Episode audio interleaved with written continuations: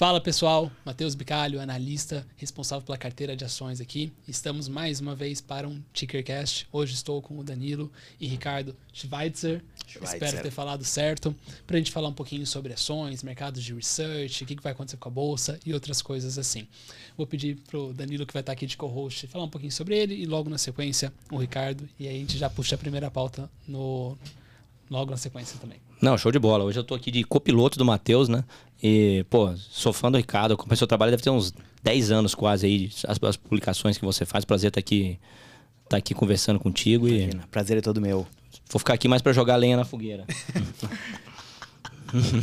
Pior que agora você falou de 10 anos, eu pensei, é. Não tem isso é, aí, tem isso aí. Não tô tem. ficando velho, que coisa não. impressionante. Eu acabei de me dar conta, em janeiro eu vou fazer 16 anos de mercado. Bastante. Tô velho.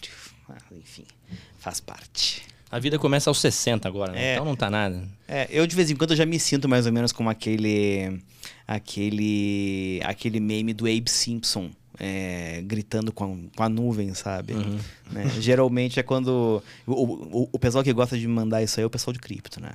Né? Porque, enfim, eu tenho uma posição muito radical com relação a cripto. E aí, sempre que sempre que eu falo a respeito disso, eles fazem questão de me lembrar que eu tô ficando velho. É, eu devo estar tá ficando velho mesmo. Velho, antiquado e. Enfim. Ô, Ricardo, aproveitando que você citou esse ponto de muito tempo de experiência, uma das primeiras coisas que você fez dentro da sua posição profissional hoje atual foi abrir uma carteira de dividendos.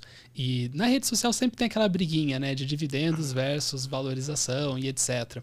Por que que você gosta ou eu acho que você gosta da carteira de dividendos? Por que que ela foi a sua primeira opção para você trabalhar hoje como analista? É, a primeira coisa assim, eu acho que com relação às briguinhas, os cães ladram e a caravana passa, né? E, e sinceramente, eu até acho que a briguinha é boa do ponto de vista de engajamento. Então, hum. não vejo grande problema com isso. É, para responder a sua pergunta, eu na verdade eu preciso eu preciso dar alguns passos para trás né, e explicar por que raios eu acabei fazendo essa carteira de dividendos e depois acabei fazendo a, a carteira de small caps que eu tenho hoje também. enfim, né, comecei aí uma nova, uma nova jornada de, de produtos nessa, nessa parte de análise. Para explicar isso, eu preciso voltar um pouquinho no tempo. Tá? É, como eu mencionei, eu estou há quase 16 anos no mercado, tá? E desse período, os meus primeiros sete, sete, oito, é, os meus primeiros oito, nove, os meus primeiros nove, oito para nove anos de, de trabalho, é, foi atendendo investidor institucional. Tá? Eu, não, eu não trabalhava com pessoa física e nunca passou pela minha cabeça trabalhar com pessoa física. É, eu gostava lá, enfim, eu trabalhei em asset, trabalhei em banco, trabalhei em fundo de pensão, é, trabalhei em research de banco com foco institucional, aquela coisa, escrever em inglês, atender investidor gringo, a minha vida era essa. E, sinceramente, eu gostava bastante, tá? É, paradoxalmente, é, eu acho que eu gostava mais do que gostavam de mim porque eu tinha um problema muito grave, principalmente com o meu chefe do último lugar institucional onde eu trabalhei, que era que, na visão dele, eu queria ser irreverente demais e aquilo não combinava com a imagem da instituição. Então eu queria, sei lá, fazer uns relatórios com uns títulos engraçadinhos, uma coisa menos sisuda, assim, menos recepção de mármore, relatório branco com azul, né? Aquelas coisas com cara de bancão, Sim. né? Eu queria fazer umas coisas mais chutando porta, assim, e hum, aquilo causava uma certa estranheza, né? De, de forma que a coisa foi, foi, foi é, o ano era 2015, é, veio a crise da dona Dilma e a área foi cortada pela metade. Eles me mandaram embora com, junto com mais um monte de gente. E esse research né, dessa, é, dessa corretora para a qual eu trabalhava nem existe mais. Né? É, não sobreviveu àquela época. É, e foi, de certa forma, depois de sair dali e, e, achar que, cara, acho que minha carreira de analista terminou aqui, vou fazer outra coisa da minha vida. Comecei uma nova faculdade, pensei, sair do mercado, vou cuidar do meu dinheiro e fazer outra coisa da minha vida. Um belo dia eu estava no LinkedIn desinteressadamente, porque eu não estava procurando emprego. Tipo, sabe aquela coisa assim, ó, você tem seu LinkedIn e você entra de vez em quando para dar uma olhadinha, sei lá, as Sim. novidades. É, E calhou que eu abri o LinkedIn e tinha um anúncio de vaga, de vaga de emprego de uma tal de Empíricos. E eu tava naquela coisa assim, ó, hum, tô em casa, né, eu não tenho absolutamente nada a perder aqui. Mandei, a mandei, me candidatei. Me candidatei pra vaga. E algumas semanas depois, o, o Felipe e o Rodolfo me chamaram para conversar. E a gente teve um almoço ótimo, divertidíssimo, que, no qual, dentre outras coisas, eu virei para eles e falei: olha, se porventura a gente for fazer alguma coisa, vocês precisam ter em mente que, assim, eu muito provavelmente não sou muito certo da cabeça. Então, do tipo, o meu, o meu problema com no último lugar que eu trabalhei é que eu queria falar umas coisas que o pessoal não queria que eu falasse, né? Lá por uma questão de imagem, né? Não porque eu fosse falar alguma coisa, sei lá, ilegal ou qualquer coisa do gênero. Vi- eu avisei para eles, olha, eu tenho esse problema de chutar a porta, né? Quis o destino que eles achassem isso aí ótimo, maravilhoso, que tinha um fit perfeito com o que eles queriam. Eu acabei indo trabalhar com eles. E foi mais ou menos assim, dessa forma, totalmente por acaso, que eu fui trabalhar com investidor pessoa física.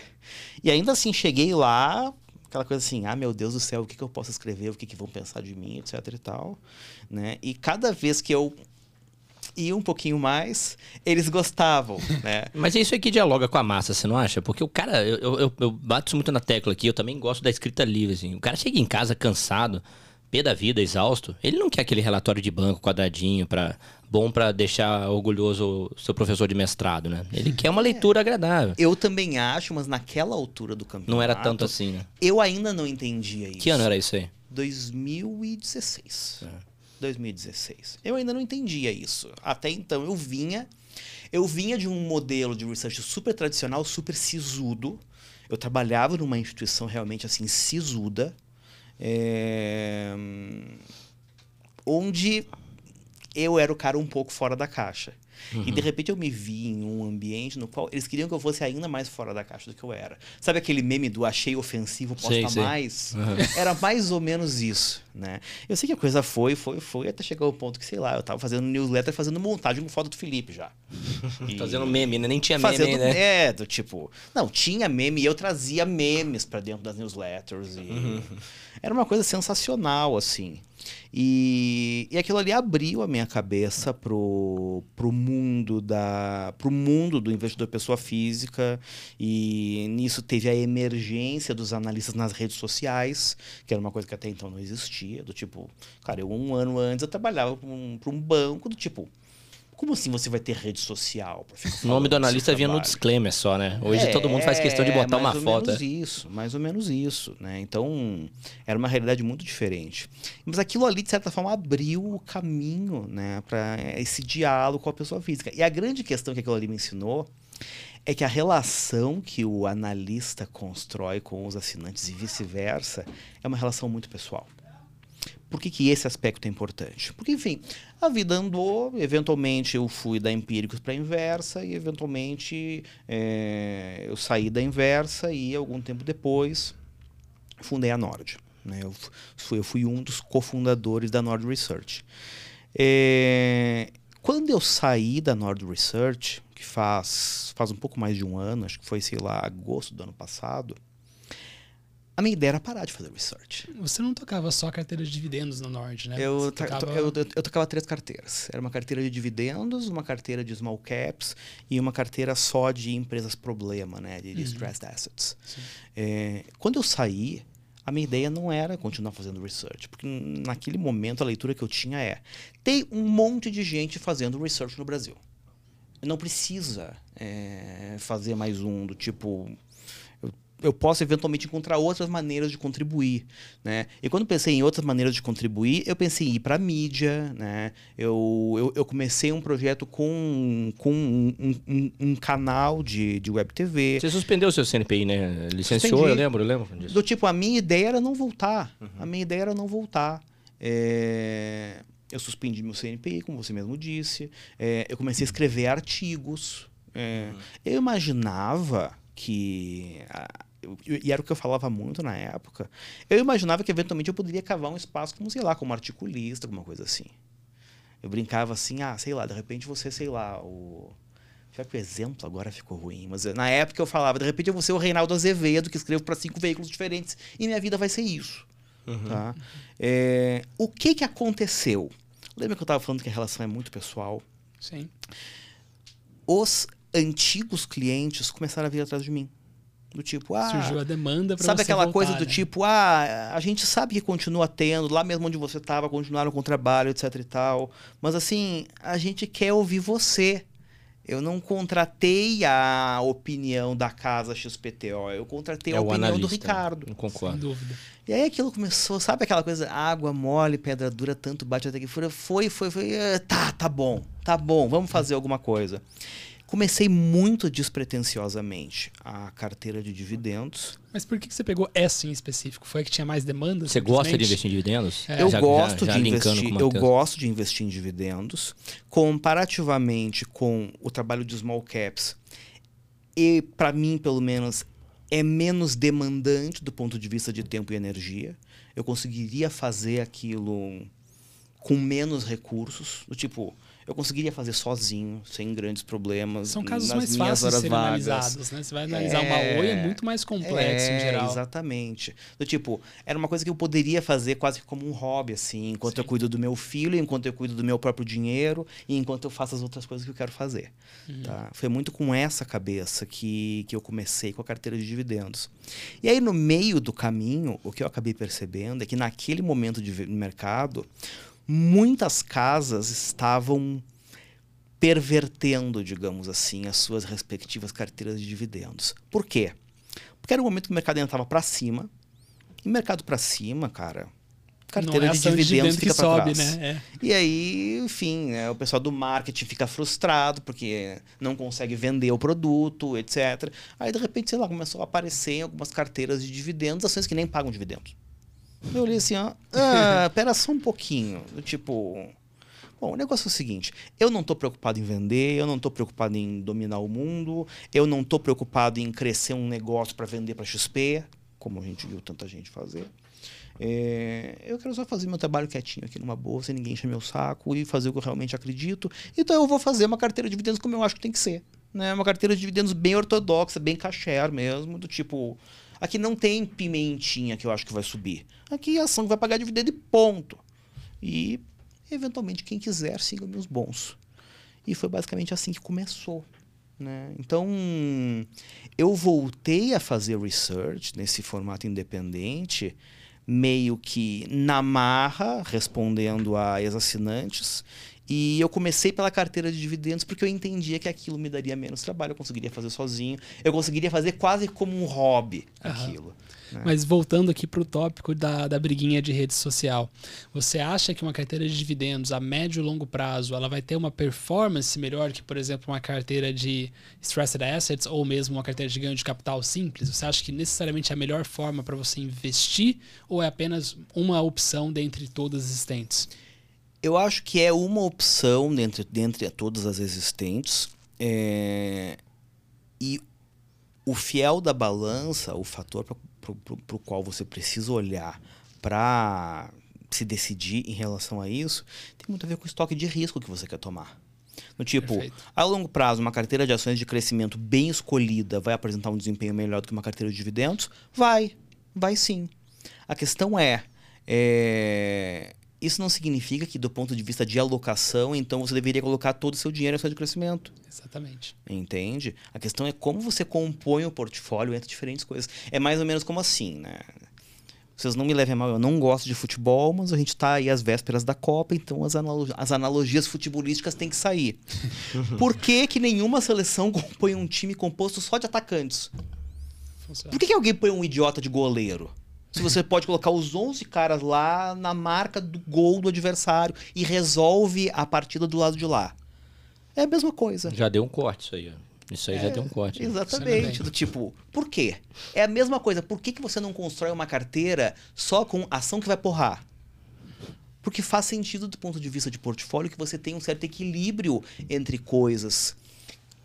Entra aqueles conceitos chatos de portfólio que as pessoas não gostam, né? Coisas que são um pouco relacionadas entre si, que respondem a drivers macros diferentes entre si, etc, etc, etc. É, tem um monte de coisa aí, né? Tenho 65 anos, aposentei, tirei lá 2 milhões da minha previdência, eu quero renda agora. Sim. Né? Eu não quero ação que vai bombar daqui a 5, 6 anos, eu quero dinheiro agora, né? Por outro Exatamente. lado, eu também vejo muitas pessoas cometendo o erro contrário, né? 18, 20, 22 anos, começando construção patrimonial e indo para uma carteira de dividendos exclusivamente.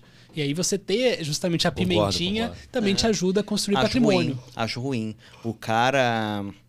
Eu brinco assim, né? É, a gente sempre tem aquela tendência de simplificar olhando só por fatoridade, né? Quando na verdade a brincadeira é mais ampla, né? Imagina que você tem Concordo. lá o cara, que sei lá, o cara tem 18 anos, é, ele é arrimo de família, tem dois filhos, porque, enfim.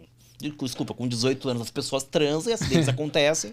É, e aí você tem do outro lado o cara que é, sei lá, que tem 50 e tantos anos, é sei lá, servidor do Judiciário Federal, não tem filhos, não tem. Do tipo, é totalmente livre na vida. Do tipo. Embora esses caras estejam em momentos diferentes da vida, eu não tenho a menor dúvida de que o estoque de risco que o nosso amigo servidor pode tomar é muito maior do que o nosso amigo arrimo de família de 18 anos. Né? Mas, mas eu acho que sim, tem que levar em conta. Eu recebo muito quando eu abro caixinha de pergunta lá no meu Instagram, no qual vocês, obviamente, já estão convidados a me seguir, etc. e Qual que é o teu Instagram? Fala aí que tem. Ricardo Schweitzer. Nós vamos deixar- Coloca depois nós vamos deixar a do aqui, isso, pessoal. vamos colocar É. Vai ter na Propriedade descrição. do Isso pessoal aí, se você lá. acertar direto, ele já vai te dar 10% de desconto na assinatura. né?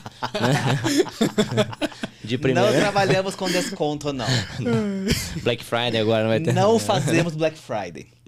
Boa, não então você tem que olhar a descrição do vídeo aqui mesmo. Se você tá escutando no Spotify, você tem que vir aqui olhar a descrição. Não tem Boa jeito. né? sorte. Mas o que eu ia dizer é.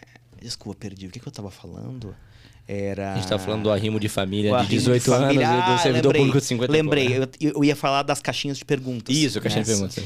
Surge muito coisas do, do tipo assim, ó. Tenho 30 anos, como que eu devo investir? Essa é a pergunta que a gente mais recebe aqui na Tica. A pessoa acha que a gente tem que saber tudo e vir com a resposta pronta, né? Não, e E que existe uma principalmente receita pra todo mundo. Né? existe É. uma receita pra todo mundo que do tipo assim, é uma decisão unidimensional. Tudo que eu preciso saber é a sua idade.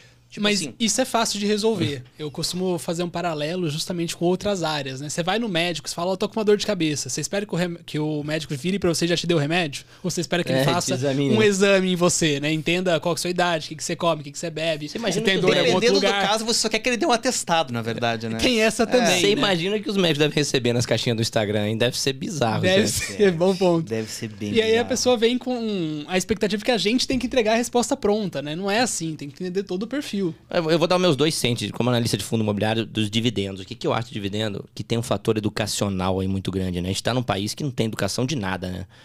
Muito menos educação financeira. Então, se o cara entra pela porta dos dividendos, qualquer ativo gerador de renda, é, na bolsa, começa, é, eu acho que ele consegue se abster um pouco da volatilidade e consegue dar os primeiros passos. Agora, você não, você não evolui ficando nos primeiros passos eternamente. Então, alguma coisa você pode ter em, em ativos de crescimento e tal. Aí você vai dosar, obviamente, em função do risco.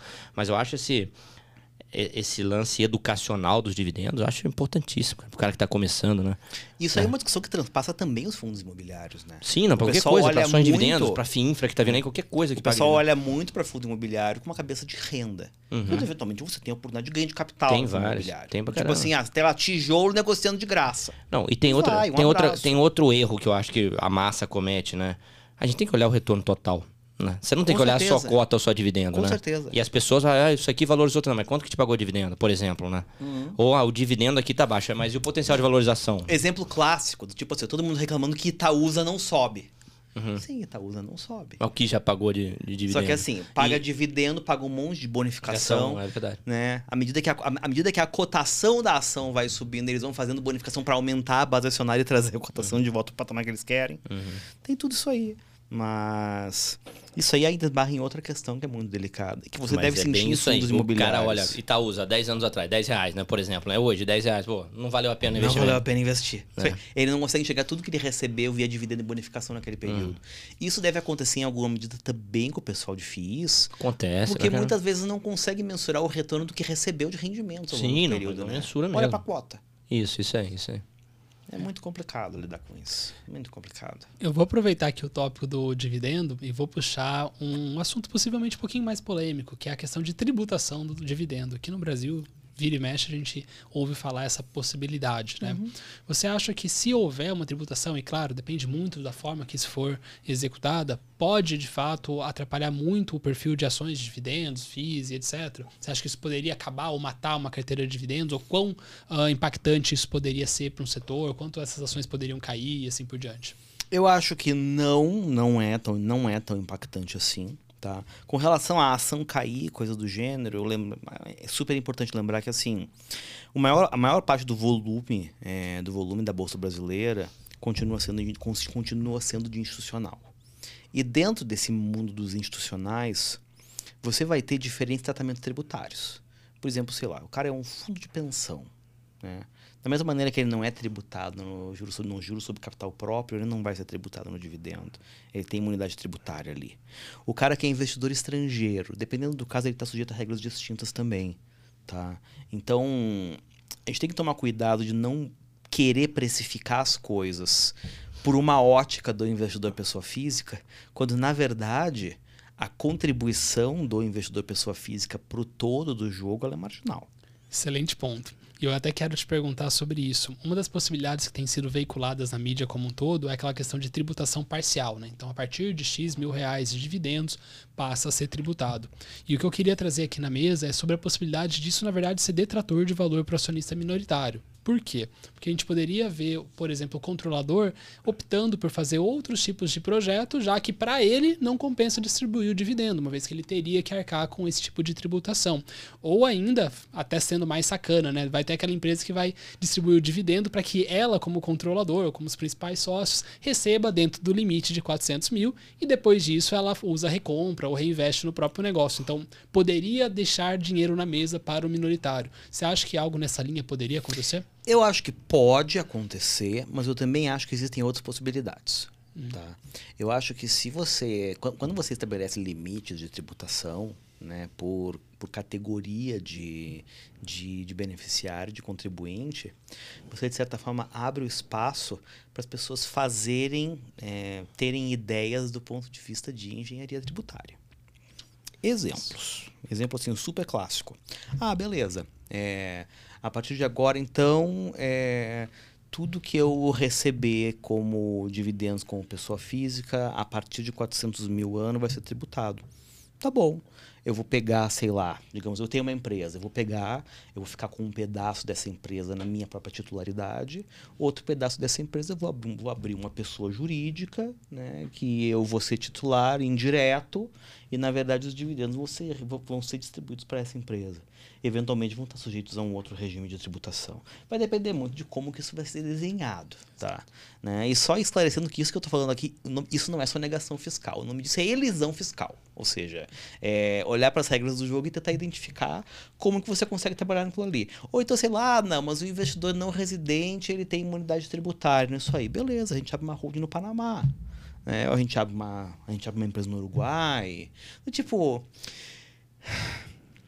isso é uma coisa que principalmente o pessoal que que tem uma visão mais pró-governo, né, Estado interventor e vamos tributar os ricos para fazer justiça social dos pobres, etc e tal, eles têm um pouco de dificuldade de entender que sempre existem 458 milhões de maneiras de você contornar a regra do jogo, tá? Mas independentemente desse cenário que eu acabei de desenhar, né, esse eu acho que é melhor não render um corte, porque enfim. Pode posso, dar uma eu posso polêmica ficar, posso ali, ficar né? um pouco mal visto estar tá falando essas coisas, mas enfim, não estou preocupado também. Mas voltando para sua para sua pergunta original, é, eu acho que independentemente disso, sim pode acontecer. Tá? Você pode ter, principalmente em empresas que têm, em que tem controlador definido, isso pode em alguma medida impactar a decisão de investimento. Qual é o outro lado da história? Tá? Que é uma coisa que, como analista é, com um produto, uma carteira com foco em dividendos, eu gosto bastante de olhar. Eu acho que é muito importante quando a gente vai escolher empresas pagadoras de dividendos, a gente entender, caso essa empresa tenha um acionista controlador ou um grupo controlador, Qual é a cabeça desse grupo controlador em relação a ao desejo e necessidade de receber dividendos? Vou te dar alguns exemplos, tá? É, Itaúsa, tá? Um dos aspectos que precisa ser levado em conta quando a gente pensa se Itaúsa vai distribuir dividendos ou não, é que você tem as famílias Vilela e Setúbal, é, acionistas de Itaúsa, e grande parte dos membros da família que são, que são acionistas de Itaúsa, eles têm efetivamente interesse em receber esse dividendo, porque eles vivem disso. Tá? É, vou te dar um outro exemplo, né, para não, não ficar uma coisa tão personalizada assim. Vamos, vamos falar de outro exemplo. Suzano. Ao que me consta, do tipo, o entendimento geral lá dos acionistas da família Pfeffer é que eles já estão recebendo tanto dinheiro de tantas outras fontes que eles preferem, eles preferem, eles preferem que o dinheiro fique dentro da empresa. Mas quando você vai ver a situação, sei lá, de Clabin, ela é diferente de Suzano do ponto de vista de interesse do acionista de receber. Vou te dar outro exemplo. É, CSN. CSN é uma empresa que ela é estruturalmente uma empresa alavancada. Consequentemente, ela talvez tenha um interesse maior que CSN Mineração pague dividendos do que, sei lá, o interesse que a Mitsui tem enquanto acionista de Bradespark e Vale distribui dividendos. Aí entra o research, né? O trabalho do research para separar o joio do trigo. Sim, e principalmente é um trabalho de research que vai além de ler os relatórios financeiros. Sim, que é uma coisa que dúvida, se perdeu. É uma coisa que se perdeu o conhecimento ultimamente. geral. É, do tipo, entender as intenções das pessoas que estão envolvidas. Eu acho que isso é muito importante. É quase que aquele trabalho, trabalho de investigador privado, né? Que você tem que descobrir é, todo o história, o background da pessoa. tem muito a ver com isso. É, exatamente. Nesse é. sentido, que tem pessoas que não fazem isso. No sentido de você precisa ir lá e pesquisar o detalhe, ver outras fontes de informação, pesquisar o controlador, é. etc. Muita gente injustamente acha que a análise se resume a ler lá os documentos da CVM. Isso. Né? Ou então, ainda pior, né? Que eu acho que é uma tendência muito complicada Hoje em dia existe uma profusão de informação. Né? Qualquer pessoa, você não precisa ser analista para, sei lá, entrar num fundamentos da vida, um status invest, enfim, qualquer site desses, e encontrar, sei lá, os múltiplos. Só que tem pessoas que, diante disso, acham que o trabalho de análise é simplesmente olhar, ah, não, assim, essa, essa empresa aqui ela tem um PL de 10, ela tá barata. Essa outra aqui tem um PL de 50, então ela tá cara. E faz um tipo... vídeo sobre isso ainda, né? Sim, sim. Tem isso ainda. Tipo, em alguns casos eu acho, sei lá. Alguns casos eu acho bonitinho, assim, sabe? É mais ou menos como aquela coisa do tipo, silêncio, o jovem está, está descobrindo o múltiplo preço-lucro. Uhum. Só que existem outras camadas do trabalho que, cara, não tá ali. Não tá escrito no. Não tá escrito no relatório de auditoria, não tá escrito no formulário de referência. Envolve muitas vezes efetivamente, cara, às vezes envolve fofoca de família. Exatamente. E envolve fofoca de família. E isso não tá no, isso não tá nos relatórios. Envolve network, envolve tomar envolve. cerveja com algumas pessoas e, enfim. É assunto aí para só esse assunto da, da outro podcast, né? Tem um tem um cara, né? Inclusive ele tá de volta, né? Todo, acho que essa altura do campeonato todo mundo sabe quem é, né? E, e diga-se de passagem, é uma pessoa que eu nunca tive a oportunidade de conhecer pessoalmente, mas gostaria muito. É, lá nos primórdios da Empíricos, eles tinham um sócio chamado Marcos Elias. Né? E o Marcos Elias, antes de ser um dos sócios da Empíricos, ele era gestor de um fundo chamado Galeas que eventualmente teve um desfecho ruim lá, porque tinha muita concentração em small caps, mas, mas o caso não é esse. Eu acho que isso não tira o mérito do Marcos. Eu me lembro que certa vez ele escreveu que uma das, uma das habilidades mais subestimadas no mercado financeiro é a arte de tomar cafezinho com as pessoas certas. Ele estava coberto de razão. Exatamente. Coberto de razão. Cara, a gente estava falando no comecinho aqui da, desse negócio da liberdade escrita, né? Desses relatórios hoje que comunicam mais com as pessoas e vai e, é algo contrário dos relatórios que a gente vê que vem dos bancos. Ainda, ainda hoje em dia, você não vê essa escrita livre em relatório de bancão. E nunca vai ver. Você acha que nesse ponto de trazer a massa para a bolsa, que nem tem acontecido ultimamente, a Faria Lima errou? Faria Lima, eu digo, os grandes institucionais erraram, porque esses relatórios não comunicavam em nada, né? Tudo bem que eu sei que tem uma série de, de questões como compliance, por exemplo, mas você acha que eles erraram nesse processo? Porque essa, essa relação, essa relação massa com o analista veio de agora, veio recente, né? Eu acho assim. é, De novo, me sinto muito confortável de falar a respeito disso, tendo que, inclusive, eu trabalhei lá. Eu acho que, especificamente, existe uma empresa que exerce um papel muito importante nisso aí, que se chama Empíricos. Concordo. Tipo, eu acho que o trabalho que eles fizeram em relação a abrir o mundo para o investidor pessoa física, eu acho que foi muito importante. Só que depois deles, ainda houve um movimento posterior que foi relacionado especificamente ao pessoal que começou a produzir conteúdo para redes sociais. A partir do momento que você encontrou maneiras de monetizar conteúdo de redes sociais, você abriu um leque de oportunidades de produção de conteúdo com monetização direta e indireta sobre os mais diversos temas, dentre os quais eu acredito que o tema de o tema de investimentos tenha caído muito bem. Caiu muito bem. Isso possibilitou que surgisse uma série de uma série de pessoas produzindo conteúdos, muitos de uma qualidade muito boa, é, e efetivamente dialogando com as massas que o institucional, é, né, que a Faria Lima, digamos assim, não tinha a menor pretensão de fazer, tá? E mesmo que tivesse a pretensão, não sabia fazer. Vou te contar um anedotal. É, lembra que eu comentei que a instituição, a última instituição para a qual eu trabalhava como institucional, não existe mais, né? Sim. né? Do tipo, o banco existe, mas eles não têm mais corretora, não tem mais nada.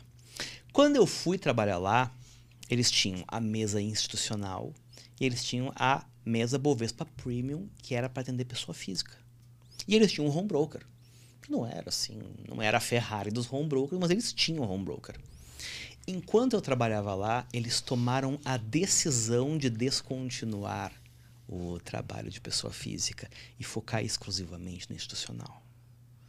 Sendo que, sinceramente, eles tinham uma base boa de clientes. Mas qual era o entendimento? Ah, o investidor pessoa física é tosco, ele nunca vai nos dar dinheiro significativo, do tipo, eu não quero atender esse cara, eu quero atender o investidor gringo lá de Nova York, que o cara espirra e me faz aqui uma nota de corretagem de milhões. A única instituição que soube fazer esse trabalho de formiguinha é, e que exatamente por isso nadou sozinha por muito tempo foi a XP. Eles foram os únicos que enxergaram isso. E só enxergaram isso porque, de novo, assim, eles vêm de uma trajetória que não tem absolutamente nada a ver de todo o restante da Faria Lima. Né? Eles vieram lá do sul, começaram como agentes autônomos num trabalho de formiguinha de educação completamente diferente da história de qualquer outra instituição. Muita educação no começo, né? Muita educação, do tipo formar investidor, formar base, investir no relacionamento, etc. Mas a Faria Lima, ela sempre conversou com o, com o institucional. E se vocês analisarem muito friamente, ainda hoje, a maior parte das instituições da Faria Lima não conseguiram de maneira orgânica estabelecer esse diálogo. Né? Na maior parte dos casos, o que, que, você, o que, que você teve? É, do tipo, teve, por exemplo, um movimento de compra de researches. Tá? Eu acho que é um, acho que é um exemplo clássico. Vou dar um exemplo assim, ó, do tipo, eu sou cliente BTG. Eu gosto muito lá deles, etc e tal, e falo isso assim, eles não me pagam nada pra falar isso, eu gosto muito do trabalho do BTG mesmo. Mas, eles sempre foram um banco com uma tradição institucional. Para eles, eu não tenho a menor dúvida de que comprar lá empíricos foi o melhor caminho que eles tinham. Tentaram desenvolver exame, não, não, não- obtiveram êxito ali, né? Que seria uma porta para pessoa física e acabaram comprando empíricos, né? Eu acho que. Eu acho que. Eu, eu, eu, eu participei né, do, do projeto da Exame escrevendo artigos lá para eles. É, eu acho que no meio do caminho surgiu a oportunidade de acelerar as coisas e comprar empíricos. Que tem Uhum. Talvez a fosse virar, né? É que não teve ser, nem né? tempo também, né? Acho que ficou, não chegou a um ano o exame, acho Eu que acho não, que não research. chegou um ano o É. de lá. É que surgiu. E diga-se de passagem com pessoas muito boas. Muito boa. muito boas e que assim quase todos que eram do, do research, da, da exame research, eles eram meus pares quando eu era analista no mundo institucional. Eu, tipo, eu, eu, eu interagia com praticamente todos eles em eventos de empresas. Assim, eu, eu conheci praticamente todos. E assim, todos analistas de, de uma qualidade técnica assim extraordinária. o Renato Mimica, que era quem liderava aquele, aquela, aquela iniciativa, que, enfim, hoje continua dentro do BTG fazendo outras coisas, ele era um analista excelente de autopeça e bem de capital. O Bernardo Carneiro, que ele levou para lá, era um cara extraordinário também. A Renata Faber, né, que eu acho que continua dentro do exame fazendo, fazendo conteúdo de ESG, ela, ela cobriu esses mesmos setores, eu nem sei por quantos anos dentro do Itaú BBA. Uma pessoa assim que tem uma base de conhecimento extraordinária. O Bruno Lima, o Bruno ele foi meu cliente.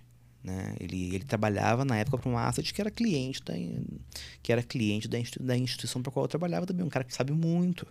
É, o meu ponto é, não teve absolutamente nada a ver a decisão de acelerar as coisas e via empíricos e tudo mais com capacidade técnica das pessoas. Porque muito pelo contrário, assim, era um puta time que eles tinham no exame. Não deu nem tempo, Puta né? time. Mas a questão é, do outro lado você tinha uma máquina já muito bem montada que sabia conversar com a pessoa física. Eu ia falar isso. O problema de research para pessoa física não é nem necessariamente a qualidade técnica do conteúdo. Você precisa ter a visibilidade, você precisa ter o alcance, precisa ter o influencer ali. A pessoa precisa se conectar com o analista para você ter venda. Então, se você tiver o melhor produto, mas se não tiver um bom marketing, um bom alcance, você não vai conseguir ter um resultado financeiro como negócio. Né? Vamos dizer É assim. verdade, e exatamente por isso começou a emergir um outro problema. Que é, se, a, se o elemento chave para o negócio funcionar, enquanto negócio, é você ter um bom marketing, talvez você não precise ter uma, uma, uma, uma qualidade tão boa de análise assim. Mas ó, tem duas coisas aqui que eu vou puxar o gancho aqui. Primeiro, eu vi uma casa de análise nascer é, de amigos e eu vi que no começo eles tinham três vezes mais pessoas no time de marketing do que de análise. Quando eu vi, assim, eu fiquei chocado no começo, né? E pô, a, gente tá, a gente tá com um ano e meio, né? Agora, tem três meses que a gente tem marketing aqui, né? Talvez a gente tenha até errado nisso como business. A né? gente errou. Mas enfim.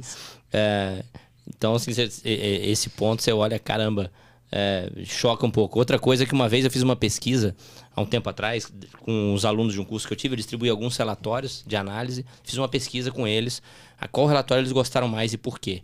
E eram, assim, eram pessoas é, que não tinham grande conhecimento, né? Estavam começando agora, mas assim, eu gostei do relatório tal. Ah, por quê? Porque a margem é azul. Eu gostei do relatório tal, porque ah, porque eu me identifico com o analista, porque ele é do interior e é a terra do meu pai e tal. Cara, os caras era essa a visão de pelo menos uns 60%. O que também choca, né? Quando você fala assim de. É que se esbarra em algumas questões. Tá? E primeiro, uma parte muito importante. Quando eu falo essas coisas, não pensem, por favor, que eu estou demonizando o marketing. Eu acho que pelo contrário.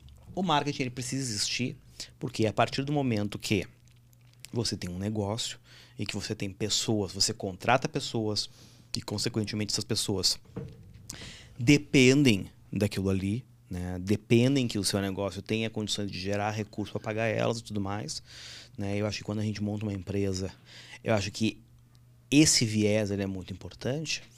É, você precisa ter esforço para vender, tá? Então assim, o marketing ele é necessário. Eu acho que as coisas ficam um pouco complicadas quando o marketing começa a mandar no negócio. Quando o marketing começa a mandar no negócio, você corre o risco de ir para caminhos não tão bons. Pra qualquer um negócio, belo dia você nem se reconhecer no espelho, tá?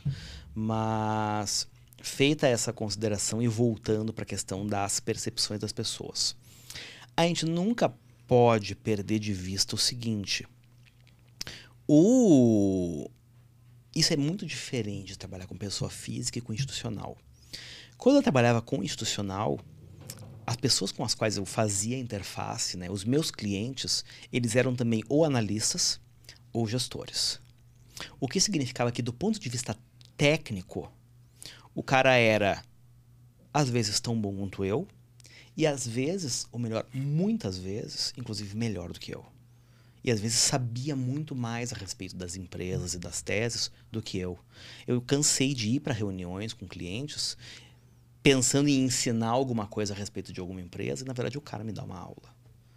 E aí você veste a sandália da humildade e vai para casa com o rabo entre as pernas. Quando você trabalha com o investidor pessoa física, você não tem do outro lado, via de regra, um investidor profissional. Você tem um advogado, você tem um engenheiro, você tem um piloto, você tem um professor, você tem um psicólogo, um médico. De forma que, assim, no mundo institucional, a conversa é muito mais de igual para igual do ponto de vista técnico. Existem elementos de simpatia, existem, sem sombra de dúvidas, mas assim, a conversa é muito mais técnica. Quando você vai para o mundo das pessoas físicas, a conversa tem muito a ver com identificação, com carisma, com estabelecer um laço de confiança. E a pessoa física ela nem tem tempo para ficar lendo relatórios muito grandes, muito técnicos, na média, né? Claro que tem ali 5, 10% do público. Não, você tem ali mas... uns 5, 10% de nerds Isso. que o cara é mais fissurado o cara é um tarado, você. Né? Isso aí. É, mas ele o é resto é tarado ele quer, no negócio. é compra o evento e acabou, né? É. Assim, é bem direto. O que é muito perigoso, diga-se de passagem. Concordo. Né? Porque sempre que o cara só quer saber se é compra e venda, vira, não, não, não, não, não, vem cá, pera só um pouquinho. Me dá cinco minutos pra ouvir aqui a palavra, pra no mínimo, assim, eu te dizer o fundamental do que... Porque quando o cara só quer saber se é compra ou venda, também eu viro, olha, não, eu acho que eu não sou a pessoa certa para te ajudar. É, eu não gosto de trabalhar com esse perfil. Mas, mas independentemente disso, a gente não pode perder de vista que, à medida que o cara não tem a mesma bagagem que você, tem muito a ver com o cara confiar em você ou não exatamente por isso, de novo, isso pode ser usado de uma maneira muito virtuosa, né? ou pode ser usado de uma maneira muito viciosa. Né? Você pode ser um cara íntegro, um cara ético, que faz um trabalho direito, etc e tal, e comunica esse trabalho de uma maneira que as pessoas, é... por mais que talvez não entendam todos os meandros, todas as vicissitudes, elas confiam em você. Ou você pode ser um tremendo de um charlatão que se vale do fato de que você tem uma máquina de marketing fazendo você parecer o pica das galáxias e faz com que um monte de gente confie cegamente em você quando na verdade você não está fazendo o trabalho direito. A gente tem essas duas coisas atualmente. Esses dois perfis existem. E infelizmente, o investidor pessoa física, ele vai levar um tempo para descobrir quem é quem. E enquanto ele não descobre quem é quem, esse pessoal vai continuar fazendo dinheiro. Em alguns casos, bastante dinheiro, inclusive. Teve gente que conseguiu até abrir, teve gente que conseguiu até abrir capital. Gostei da indireta. Mas deixa eu puxar um outro assunto. Para bom entendedor, pinga letra, né? exato, exato. Esse caso é surreal, né? Mas enfim, é. isso também dá um podcast. Tem um relatório parte, né? disso, quem é assinante sabe. Dá um podcast do à que parte. se fala, é. Dá um podcast à parte, mas eu vou te dizer que esse aí é do nível, assim, do TSE fazer censura prévia, viu? eu fiz aí... um post sobre ontem. Esse aí eu acho que não rola. no Twitter. Nossa, o pessoal me xingou, mas tem vários, assim, apesar de não ter aberto o capital, é, tem vários que eu conheço que vai, seguem essa linha. Vai censurar, não sei, mas que vai vir hater pra caramba. É, mas tinha que ter punição, né? Você faz atividade irregular, você tem, assim, uma certa má fé até na forma de atuar em alguns casos e o, o negócio vai. É o que a gente tava conversando hoje de manhã, né? Pra Exato. que você, se o órgão regulador não atuar, pra que vale o CNPI, né? Vamos todo se, mundo se eu não falar... precisar dele para falar o que eu quiser. Vamos falar assim, todo mundo, ó, tô comprando tal coisa, mas não é recomendação, tá? É, não é recomendação um... de investimento. É. é. não, eu te dou um tiro, ó, mas isso aqui não é assassinato. Eu, eu não tenho, eu não tenho carteira recomendada, eu tenho diário, querido diário, estou comprando né, o ativo tal. Não, querido preço. diário, hoje eu, hoje eu pensei em comprar o ativo tal. É, exatamente. Exato, é fazer um diário público, né? É, complicado. É, assim, sendo bastante sincero, tá? Eu como todo cara chato, né, definitivamente eu faço parte do time dos chatos, eu sou um cara que eu sempre gostei de conhecer a regulação. E, inclusive, sempre gostei de, sempre gostei de cumprir a regulação, Sim, sempre gostei de fazer cumprir a regulação. Né? Tanto que, até me dizerem que eu não podia acumular as funções, né? na, minha encarnação, na, minha, na minha encarnação anterior, eu era responsável pelo compliance da empresa. Tá? Uhum. Porque eu sou o cara que conheço lá a resolução 20 na ponta da língua, que vai lá ver os ofícios circulares da CVM. Então, tipo, eu gosto de fazer isso. Tem a ver com o meu perfil. Uhum. Eu acho que, em alguns aspectos, sim, a regulação ela é leniente demais. Tá? É, melhor, não é a regulação que é leniente demais, a fiscalização da regulação não é tem, Acho que não demais. tem nem gente para fazer a fiscalização de não maneira tem, ativa. Né? Não tem. E exatamente por não ter, do tipo, ser uma ficção, regulação, eu acho que eventualmente ela vai ter que mudar simplesmente por. Necessidade. Você acha que ela vai ter que afrouxar por, por necessidade? Esses que... dias teve um negócio do Twitter, né? Que o Twitter pediu lá quem tava. Eu tava na lista. É, eu também tava na lista. Eu recebi é. um e-mail lá também. Eu tô até hoje. O meu verdade, pode mandar à vontade, né? Acho que. É, eu, a, a, questão é, eu sou o cara suficientemente chato para entrar com uma petição na CVM com base na lei de acesso à informação, porque eu quero saber por que, que eles querem minhas informações. Eu vou atrás. Uhum. Mas assim, independentemente disso, do tipo assim, eu sei que eu não tenho absolutamente nada. a- Do tipo, Porque eu tô muito tranquilo, mas eu quero saber porque mundo- é o meu mundo- direito como cidadão saber. Às vezes a rede social é tão, é tão um mundo mágico da imaginação que deve ter gente ali, fulano de tal, vírgula, CNPI, que talvez nem tenha. Deve Eu, ter. eu chegaria, você acha que não tem? Deve ter. Eu acho que deve ter. Ah, mas nada que uma olhadinha na FMEC não resolva, né? Eu acho que sim, mas então, Mas mas, talvez, sabe talvez a a CVM tenha vindo ali, feito uma busca geral, quem comenta alguma coisa relacionada a investimento, pegou umas palavras-chave e pediu, ó, quero esses caras aqui, quero saber o CPF, né, que eu nem sei se eu informei o CPF quando abri conta no Twitter. Acho que não, não, Não. tem isso, né? Não. Pra ver quem é, quem é que tá e quem não tá. É, assim, sejamos bastante sinceros. Independentemente do cara ter ou não ter, ou dizer que tem CNPI ou não, o Twitter especificamente ele é uma terra de ninguém. É qualquer rede, eu acho. É uma terra de ninguém, da mesma maneira que, sei lá, os 248 mil grupos de WhatsApp, de Telegram, salas de trading e não sei o que, do tipo, a maior parte é terra de ninguém. Uhum. Assim como, de novo, eu insisto assim, ó, teve gente que construiu um negócio baseado nessa ideia de que é terra de ninguém. Eu, eu, eu, sinceramente, acho que esse pessoal vai sair vencedor por maioria de votos. De que, assim, o regulador, vai olhar uma hora e dizer, ok, do tipo, eu posso matar uma flor, mas eu não posso deter primavera. Entende? E, e vai dizer, ok, a regulação precisa mudar porque a regulação é incompatível com a velocidade que as coisas acontecem no mundo moderno, hiperconectado, etc e tal. E se Mas for olhar a assim- regulação ao pé- ao pé da letra, se eu for dar uma aula de. Vou fazer um fluxo descontado que a Itaú usa aqui e vão usar dados reais, eu não poderia fazer. Eu não poderia fazer. Se, se eu tô dando uma aula, porque eu tô olhando, eu tô olhando um ativo, tô usando dados reais.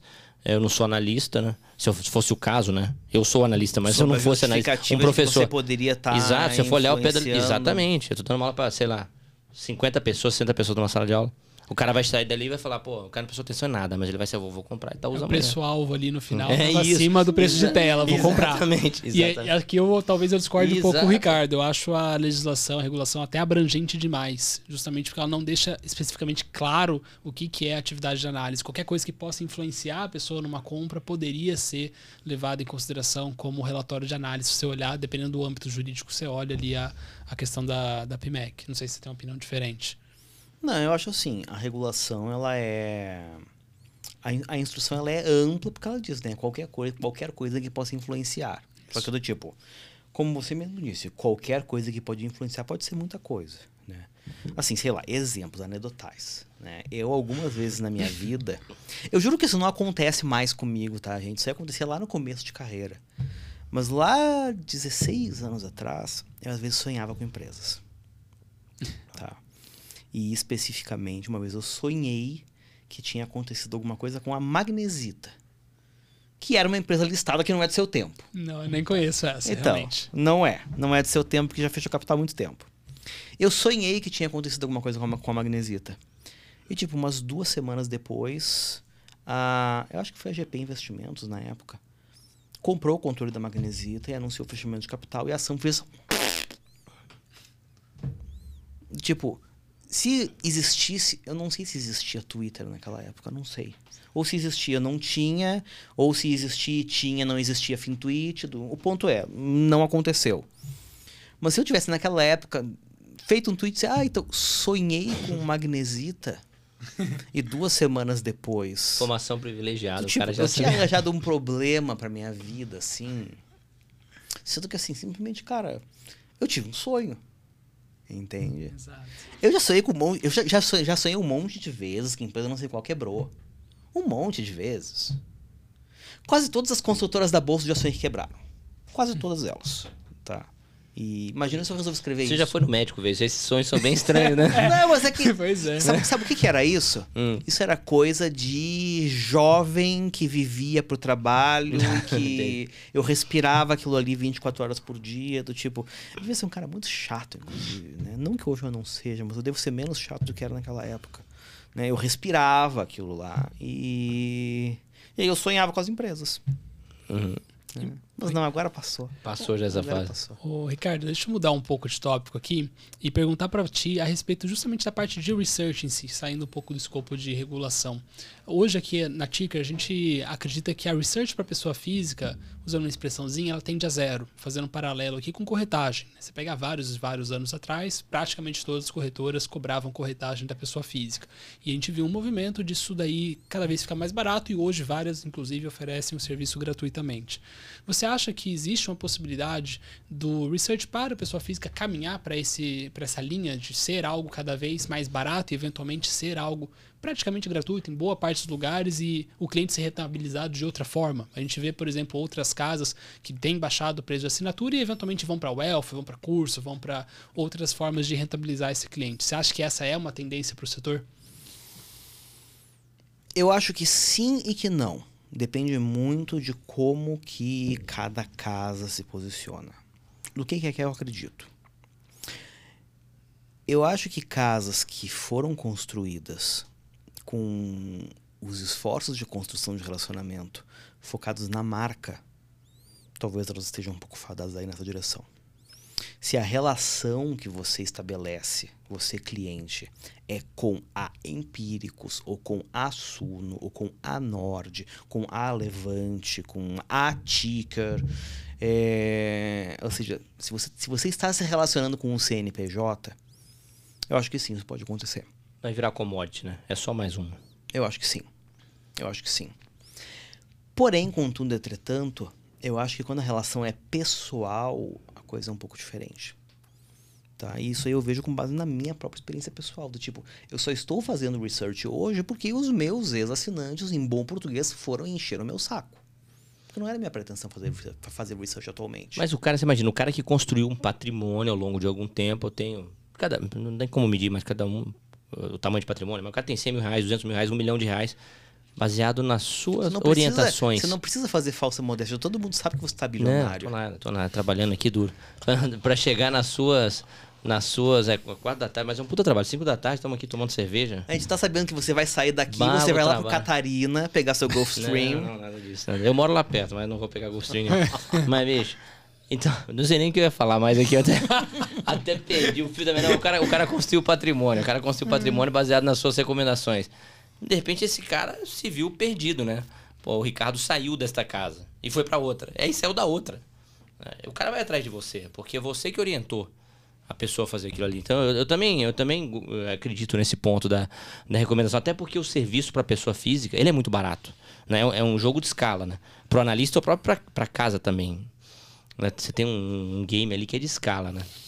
Eu acho que pode ser um game de escala ou pode não ser um game de escala, dependendo de qual for a própria pretensão empresarial da casa, tá? Mal comparando. Alguém aqui gosta de relógio? Não. Não, né? Eu também não tenho, mas assim, o anedotal, nem ele tem relógio, mas o anedotal funciona. Ele tem, ele tem uma Mi Band ali, beleza. O anedotal funciona, tá? É, existiu uma época, né, que relógio, né, só existia o relógio mecânico, né? E que, do tipo, relógio mecânico, um negócio super artesanal, que você tem lá os caras na Suíça, lá montando, né? Tem na Suíça e no Japão, né? São os dois grandes polos hoje no mundo. A Alemanha também tem algumas, tem algumas marcas legais, mas o tipo, relógio totalmente mecânico, uma máquina super complicada, super intrincada, que você precisa de artesã, de artesãos super qualificados para fazer aquilo ali, etc e tal. E aquilo ali é responsável por marcas como, sei lá, Rolex, Cartier, Patek Philippe, Vacheron Constantin, é, GG Lecoutre e tantas outras que, enfim, aquilo ali na verdade é uma joia que custa uma fortuna. Aí, num certo momento, né, imagino que deve, deve ter sido algum japonês que inventou o tal do relógio de quartzo. Né? Que era um negócio que ao invés de ter toda aquela engenhoca super complicada, é um circuito ali vagabundo, baratinho, que na verdade produz um relógio que é mais preciso do que aquele mecânico lá que os- se faz na Suíça, que é caro pra cacete. Esse segundo tipo de relógio passou a ser produzido em massa, né? E basicamente relógio que antes era uma coisa super chique, super se tornou um negócio affordable para todo mundo. Eu nem preciso dizer hoje em dia do tipo, hoje em dia relógio é joia. A gente não usa relógio para ver hora, tanto que assim, ninguém aqui tá de relógio, Tá? Ninguém aqui nesse estúdio está de relógio nesse momento.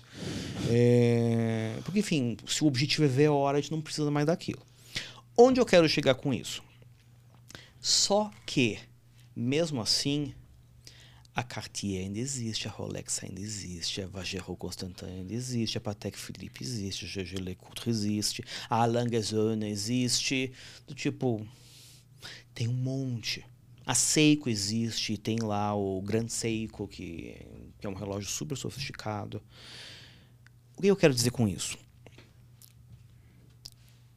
Eu acho que você pode ter um research massificado, e esse sim eu acho que tende a zero, mas eu acho que você sempre vai ter espaço para um produto premium que atende muito bem aos objetivos de um grupo muito bem delimitado de pessoas. Aí qual é a decisão empresarial que precisa ser tomada? Você quer ser o cara que todo mundo tem o seu relógio no pulso? Ou você quer ser o cara que vende, sei lá, 500 unidades por ano? E obviamente você precisa adequar a sua realidade negocial a isso. Né? É incompatível você querer ser o cara que tem lá um grupo minúsculo de assinantes e você ter uma laje no edifício mais caro da Faria Lima e ter 250 pessoas dentro. Você tem que buscar outras maneiras de estruturar o seu negócio que torne compatível aquilo ali. Tá? É, de forma que assim. Eu acho que continua existindo espaço, eu acho que vai continuar existindo espaço. Eu acho que a melhoria de certas ferramentas tecnológicas que a gente teve ao longo dos últimos 10 anos possibilitou que pequenas empresas, pequenos grupos de pessoas estruturassem negócios que antes eram simplesmente inviáveis. Eu acho que plataformas tipo Hotmart, Eduz, coisas do gênero. Facilitaram demais, né? Facilitaram demais, porque antes você precisava, assim, você vai lá, você contrata a Vind, você vai lá, você contrata um outro cara para fazer o seu site, aí você precisa contratar mais não sei quem para fazer não sei o quê. Do tipo, era muito complicado. Hoje em dia não é complicado. E da mesma maneira, é, lá atrás, você fazer trabalho de marketing, basicamente, sei lá, construir lista de e-mail, coisa do gênero, era uma coisa muito mais complicada do que hoje em dia é, sei lá, você construir uma audiência no Instagram, no TikTok, é. no. É um game de whatsoever. relacionamento. Claro, você tem que entregar um bom produto, mas é, a minha visão é, é muito essa, né? É, eu acho sim que vai ficar cada vez mais competitivo. Eu não diria tende a zero, né? Mas é, eu acho que é um jogo é, que vai ficar mais, cada vez mais competitivo, mas vou tentar fazer um paralelo meio tonto aqui. Mas por mais que exista pornografia gratuita, você ainda tem gente ganhando dinheiro com OnlyFans, né?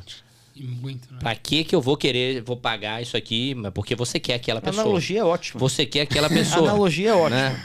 Esse vai pro corte. Como, é, como, como, nas- É uma analogia como nas- nós já boa. tomamos, nós temos que ser a oitava cerveja, nona, então a gente já pode. eu já perdi a conta. Eu gostei, eu gostei da, da analogia, do tipo, eu acho que existe espaço para analista da mesma maneira que existe espaço para as menininhas do OnlyFans. É isso. O que não significa que você vai conseguir fazer um império.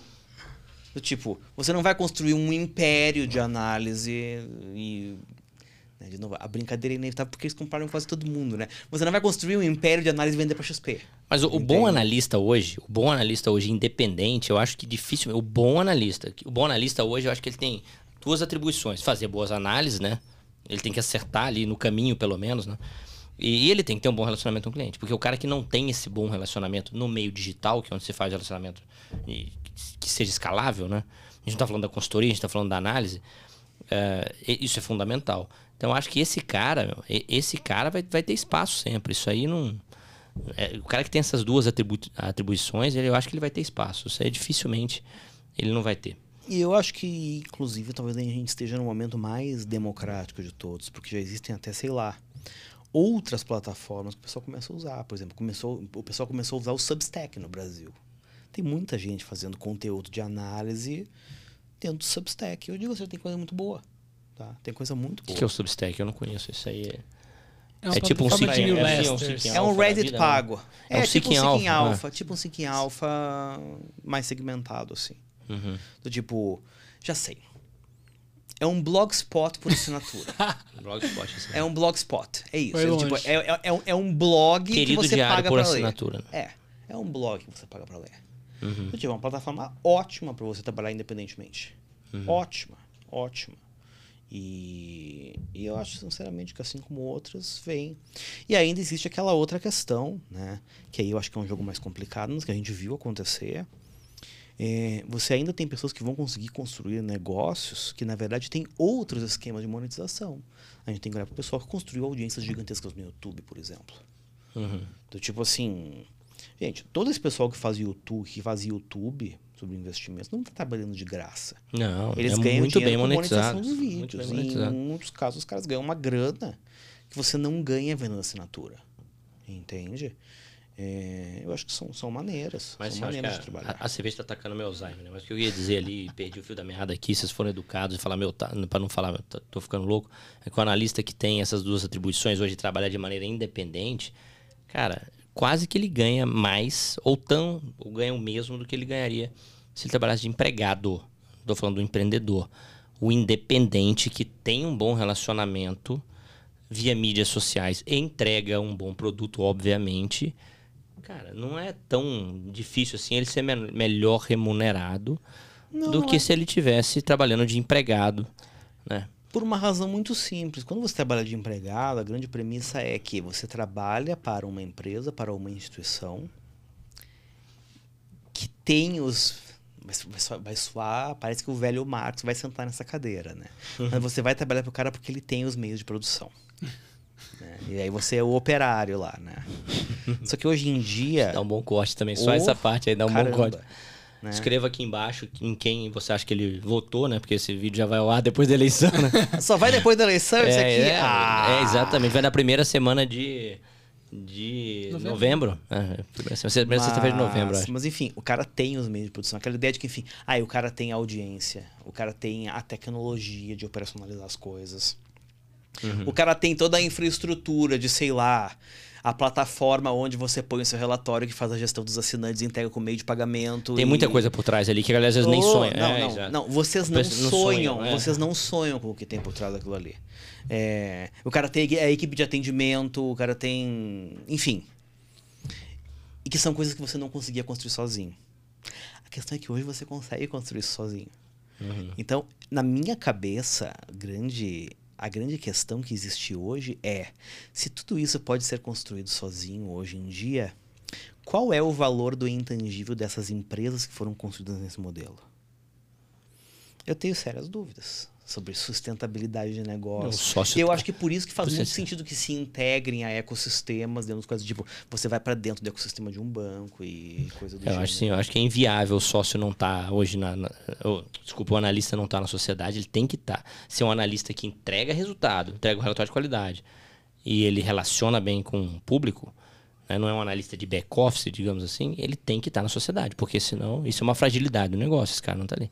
Se ele sai, ele leva boa parte daquela, daqueles assinantes que estão ali por ele e não pela marca. E muitos dos movimentos que se viu ao longo dos últimos anos dentro desse setor tinha a ver exatamente com isso.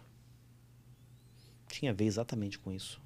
Do tipo, é, você ter pessoas-chave para o negócio que, na verdade, não estavam dentro da sociedade e, consequentemente, em um certo momento olharam e pensaram: hum, posso fazer isso aqui. O cara fez a conta, né? Se eu levar 30% dos assinantes, eu ganho mais do que eu ganho aqui. Opa, uhum. né? Foi embora. É. Esse movimento aconteceu diversas vezes. Se você analisar a maneira como diversas casas de análise, diversas das casas de análise que existem hoje são dissidências de outras casas que existiam antes. Tipo, Tipo, várias. É. Várias. Várias. Não precisamos citar nomes. É. Não, não precisamos. Não precisamos. E eu posso falar com, disso com muita tranquilidade, porque claramente não foi o movimento que eu fiz. Eu fui demitido. Entende? Então. eu fui demitido, gente. Tipo, eu me indisputo. Mas como lá... bom analista, você teria feito essa conta em algum momento, né? Crescendo em rede social, você falar, peraí, opa, peraí, peraí. Com certeza. Né? É que também Com tem a dor de cabeça, né? Vamos ser sinceros. Eu não sei o quanto você enfrenta aí no dia a dia. E embora esteja mais fácil você fazer as coisas por conta própria, Hotmart, pagamento, e-mail marketing e tal, poxa, ainda é, pelo menos na minha opinião aqui, na minha rotina, é difícil conciliar a vida de CEO barra diretor da empresa com é analista. É a melhor coisa que existe. Você gosta? É a melhor coisa Nossa, que existe. eu queria ficar Tem só com aquele... análise, se fosse possível. Não, mas então, então... Ó, já sabe, ó. Tira ele da sociedade, Contrata Matheus ele. né? contrata ele CLT. Tá não, a gente acabou resolvido. de dizer que o analista, que é bom, que tem perfil em rede social, tem que estar na sociedade. Ah, Nós- a, gente, a gente cogita contratar um CEO, isso aí a gente tava Isso a conversando. gente tava falando. Mas de fato, depois a gente tava almoçando, veio uma bucha aqui que o nosso sistema gerador de nota. Cara, são produtos R$19,90. né? É Inviável você gerar isso nota manualmente, né? Pela quantidade.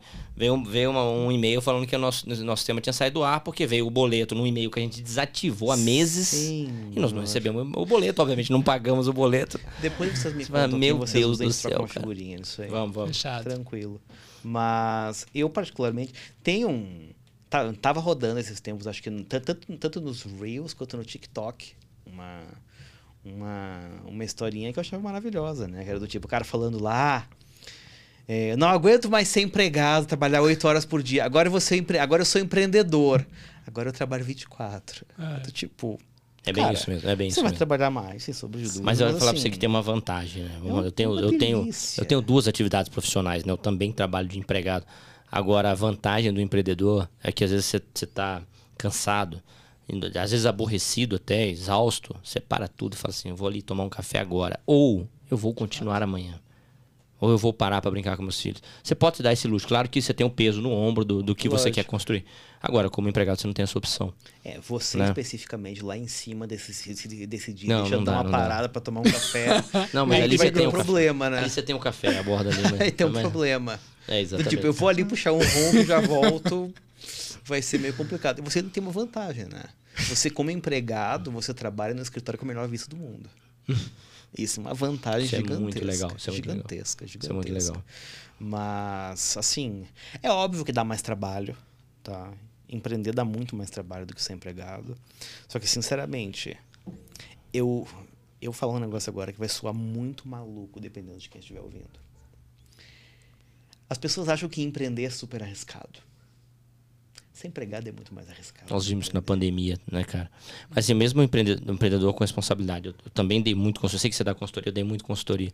Mas você via. É, é aquele negócio quando a maré baixa, você vê quem tá nadando pelado, né, cara? E você vê quantos, quantas pessoas achavam que tinha um emprego estável e aí foi autorizado uma redução salarial. Sim. Que você nunca imaginou que ia acontecer. Não, a questão, a questão básica é a seguinte, tá? Assumindo, sei lá, que você é, sei lá, CLT. Que essa é a sua vida. Você tem um patrão. Uhum.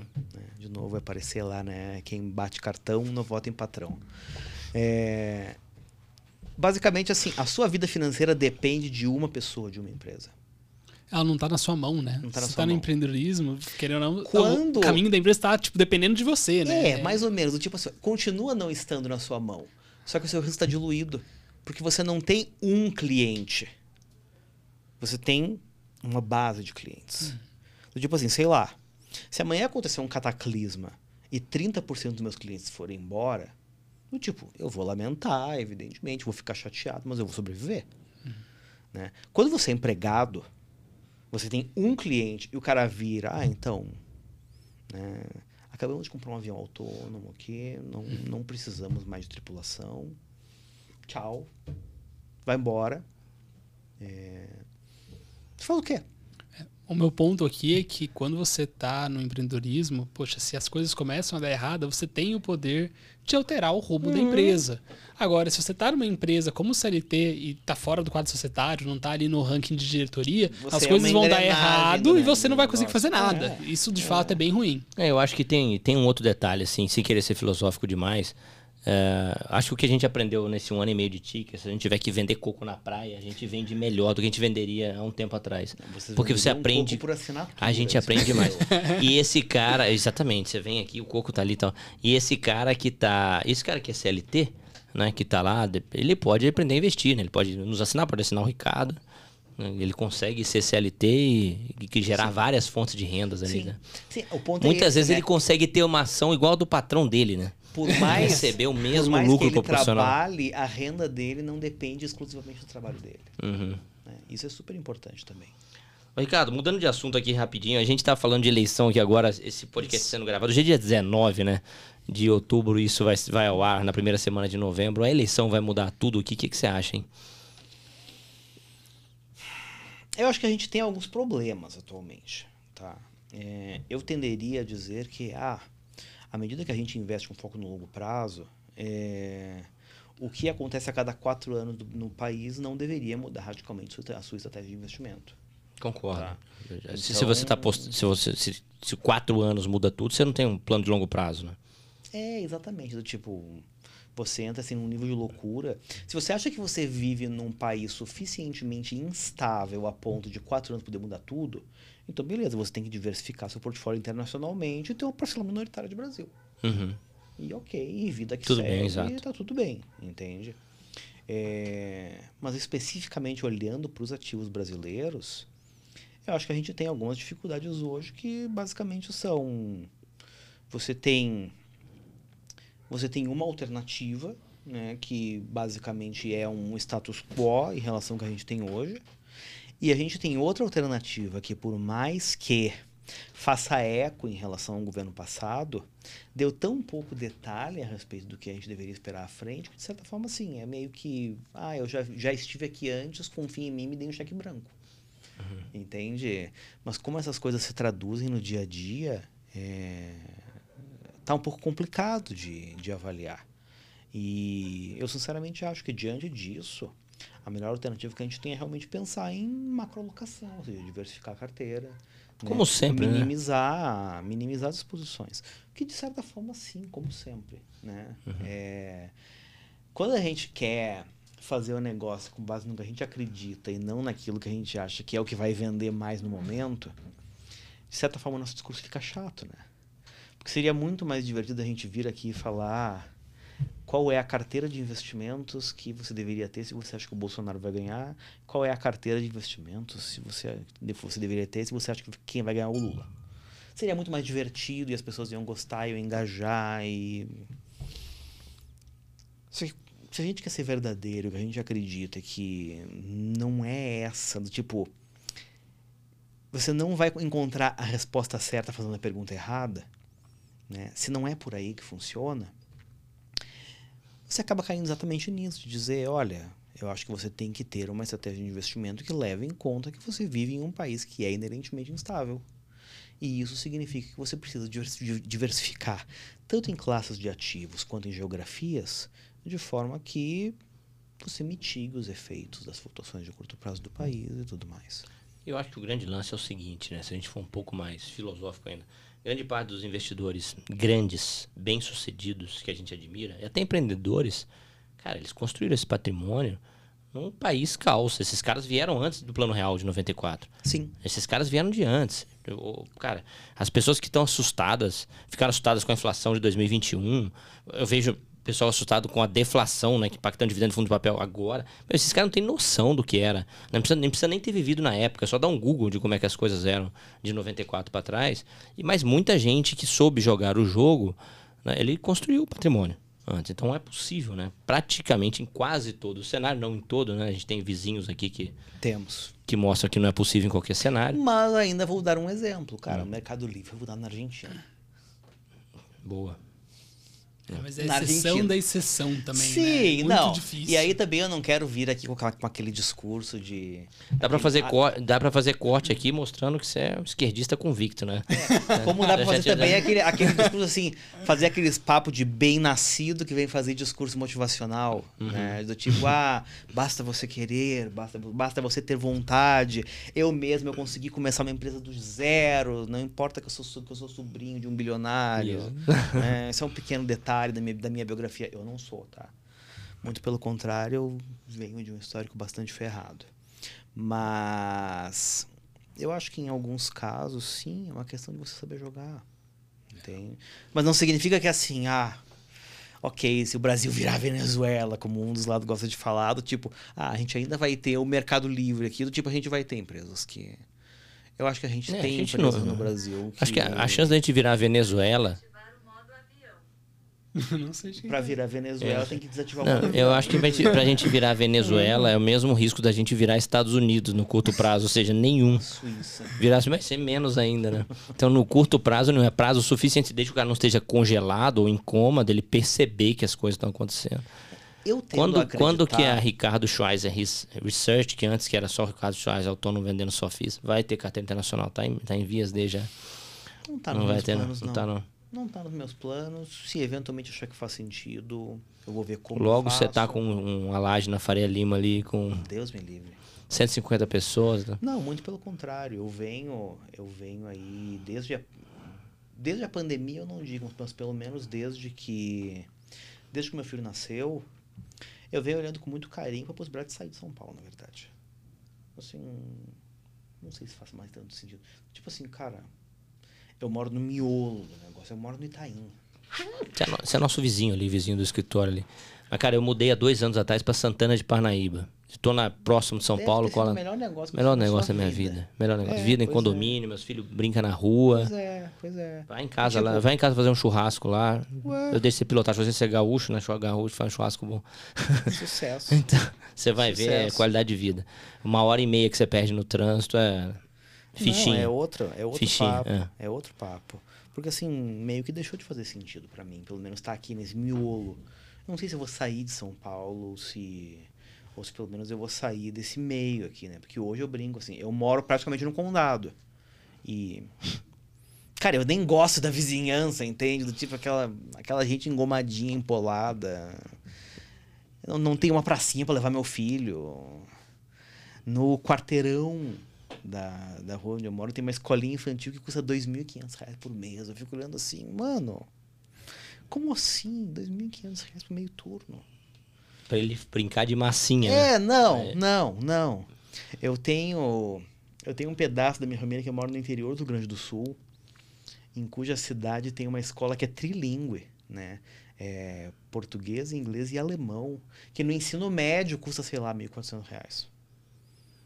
E aí o cara lá, escolinha infantil, brincar de massinha, dois pau e quinhentos meio turno. Tipo assim, cara, se eu se eu gosto de fazer contas, se eu dou valor pra dinheiro, eu tenho que começar a olhar pra essas coisas. Tem que Não olhar. mais tem que olhar. Se você tem um modelo de negócio que hoje não depende de você estar aqui, poxa, eu tenho que eu um modelo de negócio que não depende de eu estar aqui. que tem um custo fixo muito menos Eu hoje em dia eu viajo muito, assim, eu brinco. Cara, o Otto tá com oito meses. O Otto já viajou mais do que muita gente. E quando eu digo já viajou mais que muita gente, não é, ah, tô vivendo a vida doidado aí, sei lá, levando meu filho pra Paris. Não, não é isso. Mas do tipo, sei lá, a gente pega o carro, a gente vai visitá-la. A família, da, a família da minha esposa mora no interior de Minas. Né? A gente pega, a gente vai visitar. É, o meu cunhado mora no Nordeste, a gente vai, passa uma semana, dez dias. Eu tenho minha família lá no Sul, a gente É um vai. computador em qualquer lugar, você faz seu trabalho. né? Sim, é isso. É isso. E assim, eu não, eu não preciso estar em São Paulo hoje em dia. Hoje em dia eu tô em São Paulo porque assim. São Paulo é meio que uma relação tóxica, né? São Paulo maltrata você, mas ao mesmo tempo você gosta, e aí você fica. Sabe? Ah, Eu não preciso mais estar aqui. Matheus, ele me convenceu. Vou embora, cara. Vou ser analista independente. Vamos lá pra Londrina, que já tem até escritório montado. Vai ser muito bem-vindo. Eu acho uma excelente pedida. Sinceramente. Já que a gente tá falando um pouquinho de. Até porque aquela região tem uma qualidade de vida gi- Eu adoro, eu brutal, adoro. né? Eu- não é à toa que eu venho poucas vezes aqui pra São Paulo. O pessoal aos pés vermelhos vivem bem. Cara, o essa região em torno de- São Paulo aqui é excelente também, cara. Qualquer região aqui. Você pega Jundiaí, Indaiatuba, Andei olhando já. né? Atibaia. Bom, vai dar uma olhada ali. regi- Aquela região de Alphaville, ali, Santana de Parnaíba, onde eu moro ali. meu, é excelente. É. outro mundo. E você tá Atibaia colado em tem São uns Paulo. sítios legais, inclusive. Tem, tem. Tem uns sítios legais, dá pra andar de pedalinho. Assim. E você tá aqui, você Eu precisa preciso dos amigos certos. Se você precisar vir aqui pra, pra fazer uma reunião, pra atender um cliente, você tá, Tá pertinho também. É. Até É sul de. Minas, não é tão longe assim. também. Não, não E é. você tem uma qualidade de vida monstruosa. Você tem uma qualidade de vida muito melhor do que você tem em São Paulo a um custo muito menor. Tipo, é o melhor dos mundos. Exatamente. O melhor dos mundos. Aqui você, você paga caro pra morar mal, né? Você Pra, paga pra caro, morar passa bem, você tem que pagar muito caro. É. E você passa raiva. O trânsito que eu peguei pra vir pra cá hoje foi uma coisa assim inacreditável. Inacreditável. Eu não sei como vocês suportam, né? Como alguém que não Cara, está aqui. sinceramente, às pra- vezes eu também não sei como eu suporto. Eu, eu admiro vocês, eu entendo talvez alguém que tenha necessidade e tal, mas, meu, é meia hora de, de Uber pra chegar num lugar de 3, 4 quilômetros. Na minha Uhum. cidade é 5 minutos. Tipo, Eu espero que a minha totalmente esposa esteja assistindo, não só sou eu que acho isso, viu? Tem outras pessoas que acham que também não é tão. É, eu, eu penso isso direto, cara. Você paga caro pra morar mal e. A gente fez uma comparação de custo, né? Pensando aqui no, no negócio como um todo, entre Londrina e São Paulo. E a gente tem uma mão de obra que é muito mais barata, então, fora Sem de São sombra de Paulo, como empresa é ótimo. Sem e a dúvidas. gente comparou também o preço de escritório, né? Laje corporativa. A gente não tem uma laje corporativa ainda, mas já deu uma olhada de diferença de preço. E o que você consegue lá em Londrina, aqui custa, sem brincadeira, três, quatro vezes mais, dependendo do lugar que você vai pegar. Assim, é absurda a diferença. E eu, particularmente, eu eu já sou, eu virei meio que apóstolo de inclusive um outro um outro modelo, né? Eu eu virei um partidário do trabalho remoto e assíncrono. Ou seja, eu tenho hoje pessoas pessoas que trabalham comigo, tá? É um grupo pequeno, mas enfim, pessoas pessoas que trabalham comigo. E eu não tenho escritório. Eu já disse para eles assim, ó, nós não temos escritório e jamais teremos escritórios. É, a maior parte das pessoas que trabalham comigo hoje sequer estão em São Paulo e do tipo tá espalhado assim. Tem gente em Minas, tem gente no Rio de Janeiro, tem gente em Santa Catarina. E gente não tem horário de trabalho. A gente usa para comunicação, inclusive, uma ferramenta que nem mostra quem é que está online naquele momento. É, de forma que, assim, tudo que a gente faz na empresa, a premissa é, dentro de um ciclo de 24 horas, essa pessoa vai me responder. E está funcionando maravilhosamente bem. Maravilhosamente bem. A ponto de, assim, eu tenho... Eu mesmo, como, como, como eu mencionei, eu viajo com uma frequência bastante razoável, com família, etc e tal, né? A minha esposa, ela tá trabalhando em um, em um esquema remoto também, então a gente tem a flexibilidade de viajar. É, o pessoal que trabalha comigo nem sabe que eu viajo. Do tipo, eu Pouco, nem im- aviso. pouco importa, Eu né? nem aviso, né? E a recíproca é verdadeira. Eu tenho gente que trabalha comigo e de repente o cara tá lá postando story que ele alugou um Airbnb, não sei onde, tá trabalhando de lá. E do tipo assim, tá tudo maravilhoso, o trabalho continua acontecendo, as pessoas estão bem, as pessoas estão felizes. Eu fico pensando assim. Aí eu já entro nessa história, mano, por que, que você tá pensando em laje comercial? Não, a gente tem hoje um escritório lá em Londrina com espaço para tipo 12, 13 pessoas, mas a gente acaba vendo justamente isso que você falou no dia a dia. As pessoas não querem ir no escritório, mesmo que seja Pois seis é. minutos de distância da casa delas. quê? Então, aí, Sabe querendo ou quando não, que faz sentido? Quando assim, o cara não tem uma estrutura legal para trabalhar em casa e ele tá em um lugar que ele não tem outras opções. Ele não tem aquela coisa assim, ah, do tipo, ah, em casa é uma droga de trabalhar porque eu só tenho a mesa da cozinha e o periquito da minha mãe gritando na minha, na minha cabeça. Uhum. Ou eu tenho que trabalhar no meu quarto sentado na minha cama. Mas sabe aquela coisa do tipo, ah, eu posso trabalhar de um café. Eu posso trabalhar de um Hoje tem isso. coworking. Exatamente. Do tipo, ah, hoje eu quero trabalhar desse coworking aqui. Amanhã eu quero trabalhar daquele outro coworking lá. Né? Depois de amanhã, ah, eu não tenho nada empreendendo aqui, eu vou alugar um Airbnb e vou ficar uma semana na praia. Né? Ou então, ah, quero ir, sei lá, pro interior, quero, quero ir pra uma casa de campo, alguma coisa do gênero. É, quero visitar minha família que mora longe. É, isso dá um nível de flexibilidade, assim, brutal. Eu acho que você está 100% correto. Essa questão do escritório lá de Londrina é uma coisa que eu repenso, porque a gente Repense. vê exatamente Repense. esse comportamento que você falou. A pessoa vai viajar e como ela já está em home office, a gente não faz questão de exigir da pessoa ir no escritório nem nada. Eu só fico sabendo quando eu vejo, tipo, stories dela, esse tipo de coisa. E já está fluindo relativamente bem. Você Acho quer um meio de caminho? Ah, Troca o escritório por um número fixo de vagas no coworking. é uma boa ideia. Vai descobrir assim. É, hoje sobra cara, vaga. O Danilo foi lá passar Pois uns é, dias e é. ainda com a equipe indo lá, Mano, Sobra não, vaga. não, Sobra não faz vaga, mais exato. sentido. Não faz... Se você consegue, se você consegue estruturar a sua empresa de uma maneira tal que as coisas funcionem assim, né? Inclusive assim, existe gente hoje em dia dedicada a ensinar como estruturar isso. né? Eu conheci um pessoal maravilhoso nesse sentido, eu até indico para você depois se vocês quiserem. Porque isso entra uma outra história, que é da mesma maneira que fazer cinema não é filmar teatro, você trabalhar num ambiente remoto não é você reproduzir no ambiente remoto as práticas e interações do ambiente físico. Que é a principal razão pela qual a maior parte das pessoas detestou fazer home office durante a pandemia. Porque, basicamente, na maior parte das empresas, foi aquele improviso, as pessoas tentaram reproduzir remotamente o ambiente de empresa. Com direito aquelas coisas absurdas do tipo, vamos todos passar o dia com a câmera aberta no Zoom. Do tipo assim, quê? Empresa Pra quê? grande, eu vi empresa grande fazer isso. Grupo de WhatsApp. Pelo amor de Deus, pelo amor de Deus, vocês querem matar as pessoas. Não precisa. Dá pra fazer coisas maravilhosas. A gente está evoluindo nisso. Eu confesso que a gente ainda tem, como a gente acabou de nascer, criar essa cultura orga- organizacional. Você contratar um funcionário para uma vaga que não existia, ela não existia, né? Você está criando aquilo. Eu preciso ver se aquele cara, aquele, ele, ele tem condição de executar aquele trabalho naquele determinado tempo. Então, enfim, a gente tem algumas dificuldades ainda.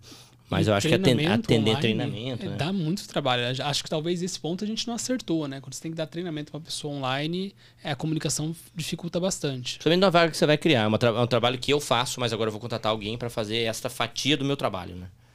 Então, né, você não Tem tem, um processo de... Tem, exato, tem, tem muito desafio. E insisto que as maneiras de você encarar esses desafios são diferentes das maneiras que você encararia no modelo tradicional. A abordagem é diferente. Você não ensina uma pessoa remotamente da mesma maneira que você ensinaria presencialmente. Se você tentar mimetizar no remoto aquela coisa de sentar do lado da pessoa e pegar pela mão, você não vai conseguir. A abordagem tem que ser outra. Mas dá pra fazer coisas muito interessantes. É interessante mesmo. Acho que dentro desse ponto de dificuldades, né? ah, vamos falar um pouquinho sobre dificuldades da vida de analista. Você poderia compartilhar com a gente um pouquinho, assim, qual é o principal desafio, qual é a principal dificuldade de você ser analista, seja para institucional ou seja para pessoa física? Qual foi? se puder contar um, dois, três episódios que você travou, que você teve algum problema ali durante a sua jornada profissional. Hum. Acho que existem algumas coisas sobre as quais a gente pode falar. Acho que existem desafios que são constantes. O primeiro deles é gerar novas ideias. Por mais que você estabeleça um processo de geração de ideias, etc e tal, do tipo, gerar novas ideias é uma coisa que que é um tanto orgânico, assim, às vezes acontece, às vezes não acontece.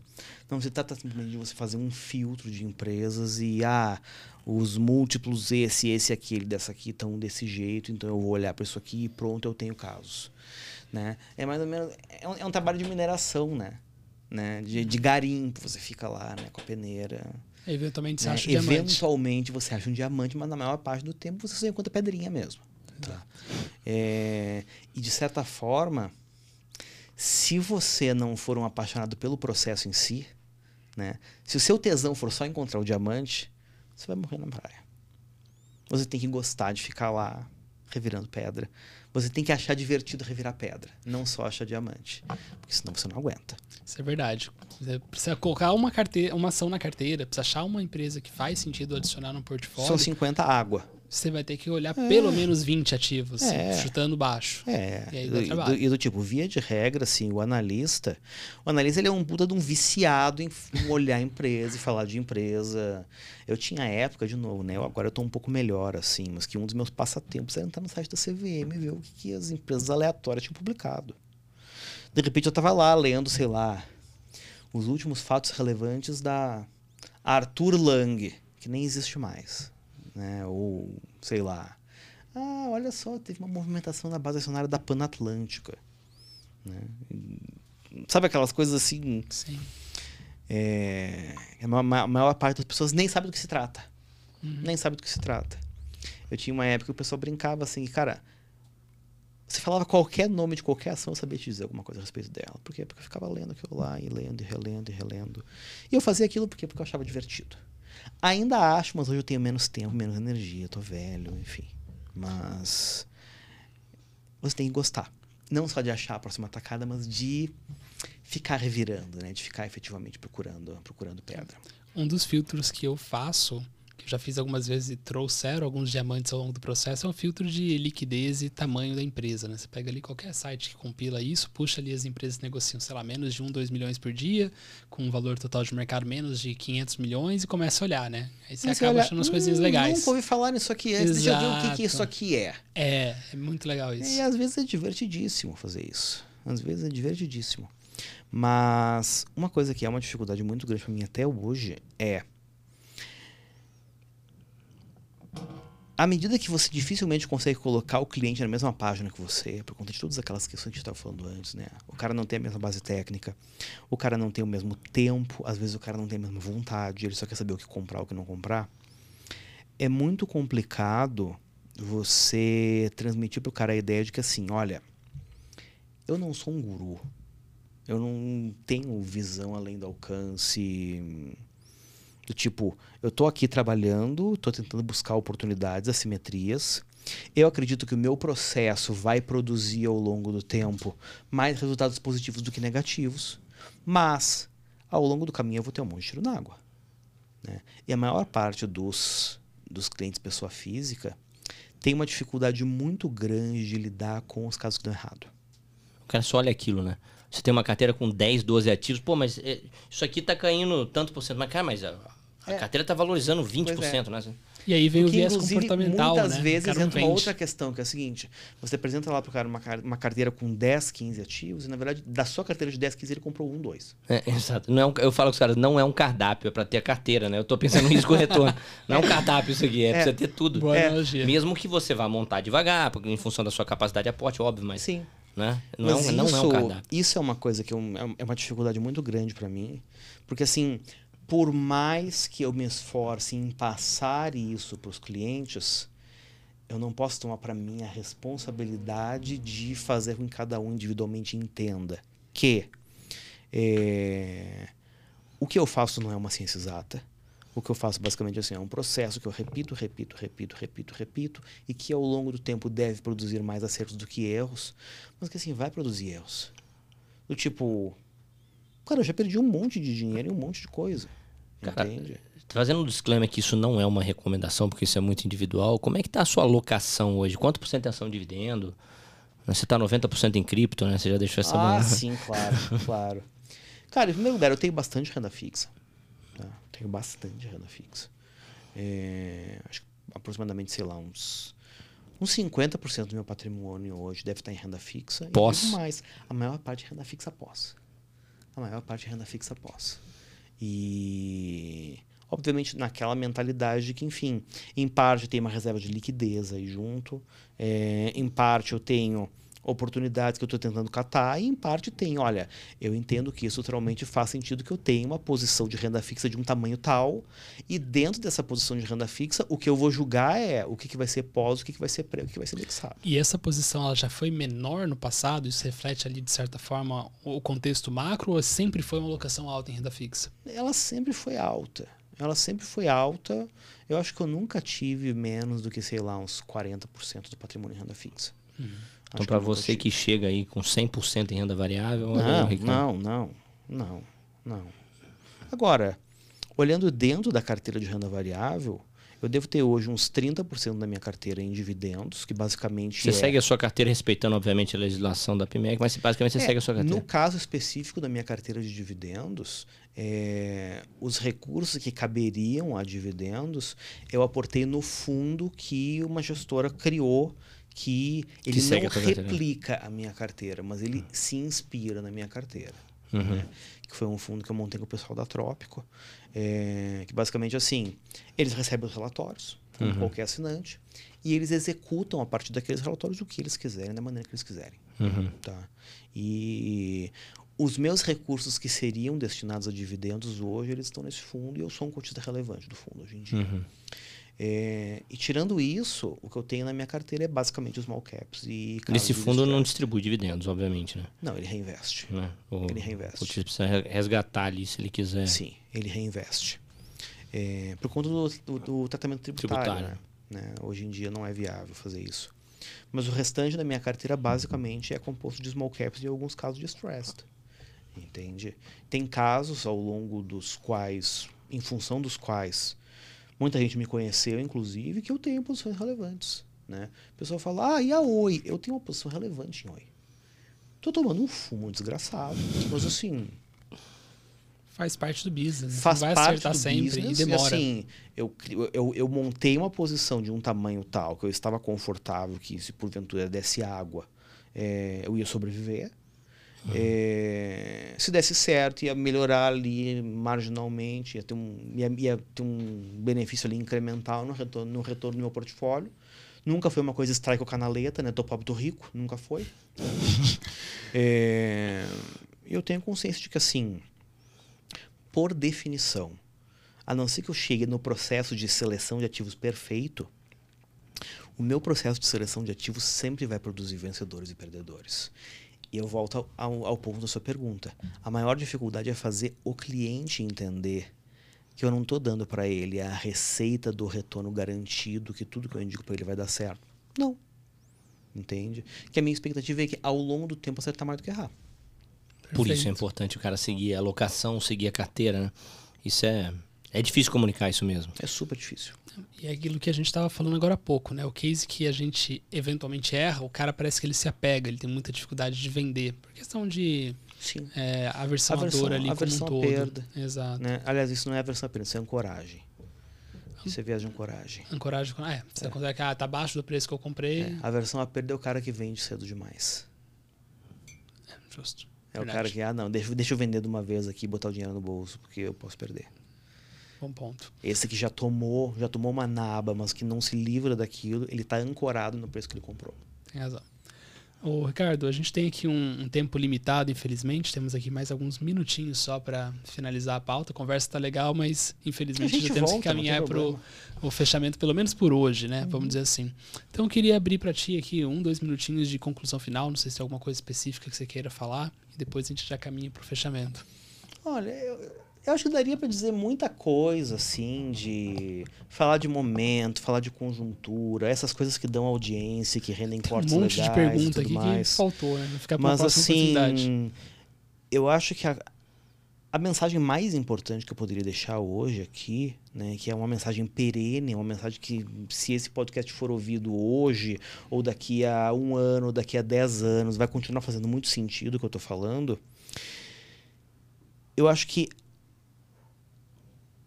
o elemento fundamental para você conseguir né, construir uma trajetória de investidor é você efetivamente entender que isso é um processo, que isso não é algo pontual.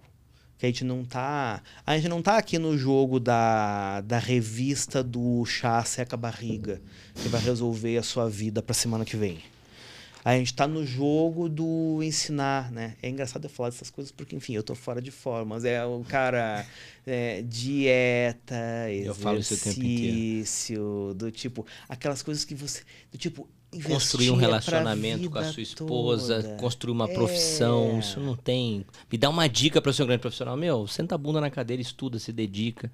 Me dá uma dica pro meu relacionamento. Cara, vocês vão brigar, vocês vão não, cada um para um lado virar as costas e vai voltar. Uma dica de sucesso profissional, passe 10 mil horas fazendo, fazendo aquilo ali, é você isso, vai ser um bom profissional. Exatamente. Ah, uma dica de relacionamento, passe 10 mil, passe 10 mil horas com sua esposa. Dica de investimento, invista, reinvista, aprenda, estude, leia, é. né? É isso. Gaste é 10 mil horas com investimento. É. Você vai ficar bom nisso. Do tipo, as pessoas acham que, que investir é para resolver sua vida hoje não é para resolver sua vida hoje. Do tipo, isso é realmente um hábito para você incorporar na sua vida, aquilo ali fazer parte da sua vida, para você colher os benefícios daquilo ali por todo o restante da sua vida. Não é para hoje. Então, assim, o mais importante de tudo, né, e de novo aqui, né? Se fosse audiência, a gente ia dizer, ah, diz aí uma coisa que você acha que vai subir. Aí eu ia dizer lá, sei lá, ah, Louca América, pronto. tá? Alguma coisa do gênero e a gente ia ficar fazendo um ping-pong aqui. O que, que você acha de Ambipar? Ah, o que, que você acha de Unipar? Ah, e de Irani? Mas aí eu acho que a gente volta no, no principal. Cara, desculpa cortar a tua conclusão. Eu acho que a gente, a, a gente que faz análise de investimento, e no final a gente é educador, a gente conduz um ser humano a ter uma vida melhor, qualidade de vida, neste pilar né, da, uhum. da, do financeiro. Que convenhamos que é um pilar importante. Importante, né? importantíssimo. Porque Cara, os outros, em alguma áreas, medida, né? dependem disso. Isso né? vai do relacionamento. E o que a gente fez aqui nessas bom, uma hora e quarenta, uma hora e cinquenta, a gente ficou aqui conversando, foi justamente mostrar o ser humano que tem por trás do analista. E não ficar, isso vai subir, isso vai. A dica é essa. Né? Isso é raso demais. Isso virou commodity, de fato, tem de graça na internet aí para para você né, pesquisar. Mas a mensagem é essa, do tipo, entenda antes de mais nada que você precisa internalizar um processo. Uhum. Quando você internaliza um processo, né?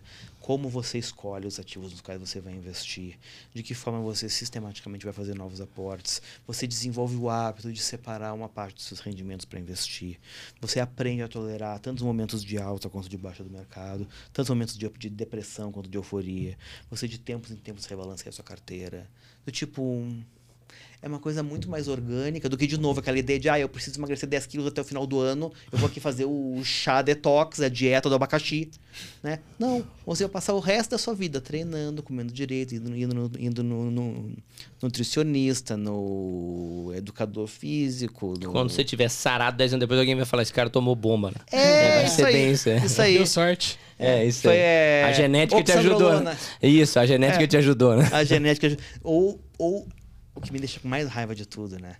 Você teve sorte. É, exatamente. Sorte, a tal da sorte. Não é sorte, gente.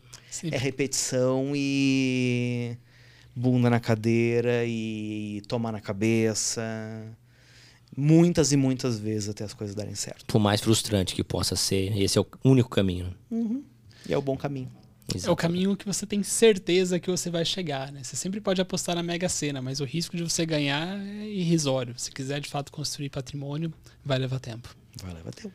Bem, Ricardo, queria agradecer de verdade o bate-papo aqui. Espero que você tenha gostado. Prazer. Eu gostei bastante. Imagino que o pessoal que vai assistir depois também vai curtir esse conteúdo. Queria agradecer o pessoal da Voz e Conteúdo, podcast no bar, que está aqui dando toda a infraestrutura, suporte, gravação, edição e um monte de outras coisas, senão isso aqui não teria rolado. E, claro, se quiser falar alguma coisa também, Danilo. Vou falar que os nossos links vão estar aqui embaixo para conhecer nossas carteiras de FIIs, carteira de ações, a carteira do Ricardo. Vou deixar as redes sociais do Ricardo aqui, Instagram, Twitter. O Ricardo é bem ativo né, nas redes sociais também, né? Tô sempre vendo as tuas caixinhas de pergunta lá também. Cara, eu tô começando a fazer até TikTok. Você tá dançando, tá dançando e tudo, não? Não, Aquele não. passinho lá eu vi que foi legal, né? Não, ainda não chegamos lá. É, mas eu, eu tô botando os fios no TikTok também, né? É, é o que eu tô fazendo. É, É o que dá mais alcance hoje, né? Infelizmente, tá muito melhor que o Instagram como um todo. Aí, Pois show é. de bola. E deixar anotado que a próxima vez que a gente chamar o Ricardo aqui, se ele aceitar o convite, a gente vai reservar 4 horas de estúdio, porque o papo aqui vai. Com certeza. né? Se inscrevam no canal também, curtam aqui o vídeo, porque a gente sabe que vocês gostaram do Ricardo e convida ele pra voltar Sabe mais o que, uma que a vez. gente faz na próxima? Hum. A gente não faz no estúdio. Vamos fazer na churrasqueira de A casa lá. gente marca um simulador de voo. Ô, louco, perfeito. diferente. Tomando cerveja, Vai porque ser aí é divertido. simulador. Eu sei que você gosta de É, aviação. vai ser divertido. Tá combinado, Vai hein? ser divertido. Tá combinado. Então, se você tem um simulador, você deu numa escola de aviação e tem um simulador de voo e quer ver um- a gente fazendo essa brincadeira lá, pode entrar em contato com a gente aqui, Pô, que eu vou com o. Ricardo lá. Vai Maravilhoso. ser show de bola. Vou voar com o Boeing gente. 737 com ele. Vai mostrar o teu simulador aí. Show de bola. Sensacional. Abração, pessoal. Até mais. Valeu, Tchau. galera.